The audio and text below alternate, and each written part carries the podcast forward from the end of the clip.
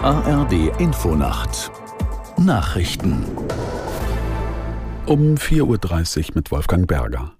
Auch die Bundeswehr bereitet sich darauf vor, deutsche Staatsbürgerinnen und Staatsbürger aus Israel herauszuholen. Den Angaben zufolge geht es um eine präventive Maßnahme. Die Bundesregierung will in der Lage sein, auch Bundesbürger aus Israel abholen zu können, wenn der zivile Flugbetrieb ausfällt. Dafür wurden deutsche Soldatinnen und Soldaten nach Israel und umliegende Staaten entsandt. Sie arbeiten eng mit Experten des Auswärtigen Amtes zusammen. Gestern hatte die Lufthansa mit vier Sondermaschinen mehrere hundert Bundesbürger aus Israel ausgeflogen. Heute sollen weitere Flüge folgen. Bislang haben sich rund 5000 Menschen in die Krisenliste der deutschen Botschaft eingetragen. Nach den USA will jetzt auch Großbritannien Israel mit Kriegsschiffen und Aufklärungsflügen unterstützen. Das hat die britische Regierung mitgeteilt. Aus London Gabi Biesinger. Neben zwei Unterstützungsschiffen will Großbritannien demnach ein Aufklärungsflugzeug, mehrere Hubschrauber und eine Kompanie Marinesoldaten ins östliche Mittelmeer schicken. Das Aufklärungsflugzeug soll ab sofort eingesetzt werden, um unter anderem terroristische Waffenlieferungen aufzuspüren.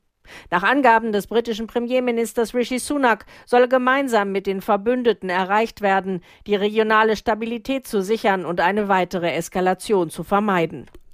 Der bisherige republikanische Kandidat für den Vorsitz des US-Repräsentantenhauses zieht seine Bewerbung zurück. Steve Scalise hatte zu wenig Rückhalt in seiner Fraktion. Aus Washington Nina Barth. Seit seiner Nominierung am Mittwoch versuchte der 58-Jährige, die Abweichler von sich zu überzeugen. Gelungen ist es ihm nicht. Damit ist völlig unklar, wie es bei den Republikanern nach dem Sturz des bisherigen Repräsentantenhaussprechers McCarthy in der vergangenen Woche weitergeht.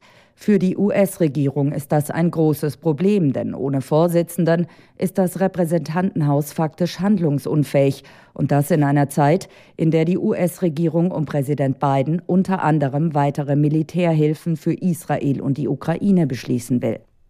Die NASA will heute eine weitere Asteroidenmission starten. SpaceX soll die Raumsonde Psyche ins All bringen. Der Start war schon mehrfach wegen technischer Probleme oder widriger Wetterbedingungen verschoben worden.